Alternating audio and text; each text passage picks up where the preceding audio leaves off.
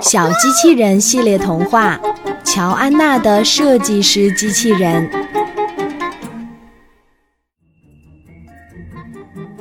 乔安娜是学校里最有名的小画家，她用黑色铅笔画的素描画总是在各种比赛中脱颖而出。老师和同学们提起乔安娜，总是竖起大拇指说：“她呀，画的画儿可真的是太棒了。”乔安娜最大的心愿是当一位绘画老师，在别人看来，乔安娜画画那么棒，长大了当绘画老师那是多么简单的事情。但只有乔安娜和家人才知道，这个愿望真的太难实现了，因为乔安娜和爸爸一样，天生对颜色的认识非常混乱，他们分辨不出红色和深绿、蓝色与紫红，还常常会把绿色看成黄色。紫色看成蓝色，绿色和蓝色看成白色，所以乔安娜最害怕的就是色彩课，因为当老师和孩子们选出指定色彩时，她总是很紧张，因为她根本不知道该选哪一种。乔安娜的色彩画总是画得奇奇怪怪。后来，一位绘画老师发现了乔安娜的先天性色觉障碍，遗憾地直叹气。唉，多出色的孩子啊！原本可以成为一位出色的画家。乔安娜背着沉重的绘画工具回到家，把自己锁在房间里不肯出来。爸爸心里其实比乔安娜更难过，他了解这个孩子眼里看到的世界。就在第二天早晨，家里吵翻了天。乔安娜从房间里听到客厅里来了客人，那声音奇奇怪怪，甚至有点搞笑。于是他打开门，走出房间。嘿，乔安娜！小机器人见到乔安娜，主动走上前来和她打招呼。你是？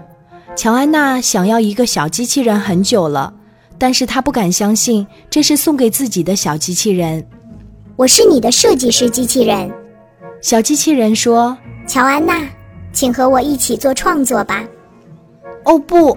乔安娜尖叫起来：“我的眼睛有问题，我成为不了画家，我不行的。”那你陪我去逛街吧。”小机器人可怜巴巴地说：“请给我买身衣服。”这个没问题。乔安娜摸摸小机器人的头：“我们可以请爸爸妈妈带我们去。”在商场里，小机器人的眼光可挑剔了。爸爸妈妈选的衣服，小机器人通通不喜欢。那该怎么办呢？乔安娜觉得这可难倒了他们一家。别忘了，我可是设计师机器人，请给我买布料和针线。小机器人说：“我可以自己做适合我的衣服。”好吧，那就这么说定了。乔安娜根本不相信小机器人会自己做衣服。选好了布料和针线。他们一起回家了。一进家门，小机器人就开始忙活起来。只见量衣服的尺子和裁剪衣服的小剪刀在小机器人手中飞舞，那画面真是太炫了。乔安娜都看傻了眼。晚上，乔安娜听完爸爸妈妈讲的晚安故事，正要熄灯睡觉，小机器人忽然兴奋地冲进来，为他们一家展示自己设计的服装。天哪！妈妈惊呆了，好漂亮的衣服！爸爸也吃惊地说：“还设计了不止一套。”哇，太棒了！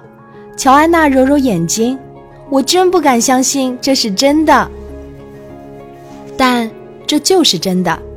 之后的几天，小机器人还为爸爸妈妈设计并制作了好看的礼服。他们参加派对时，总有人上来问他们是在哪里定制的，实在是太完美了。乔安娜，小机器人说：“我可以为你设计并制作漂亮的衣服吗？”我想要一套公主裙。乔安娜说：“它很特别，干脆我画下来给你看吧。”乔安娜拿起黑色铅笔，轻轻几笔就画好了她想要的裙子。哇哦，好棒的设计！小机器人说：“你绝对可以当一位服装设计师。”乔安娜听到赞美很开心，接着又很难过的说：“可是我的眼睛不能够很好的分辨颜色。小机器人上来抱住乔安娜，安慰她说：“其实很多设计师一辈子只设计婚纱和礼服，或者是黑白灰的衣服。”是啊，我怎么从来都没有想过长大当一位服装设计师呢？乔安娜的眼睛里闪着希望的泪光。从那天开始，小机器人成为了乔安娜的设计师老师，教给她如何设计、裁剪。和制作服装，小机器人的出现让乔安娜遇见了更棒的自己。在黑白灰的世界里，乔安娜再也不用担心自己会选错颜色闹出笑话，他的笑声变得开朗，眼神变得更加自信。乔安娜觉得这所有一切改变都是因为小机器人来到了自己的身边。是的，他是乔安娜最好的老师——设计师机器人。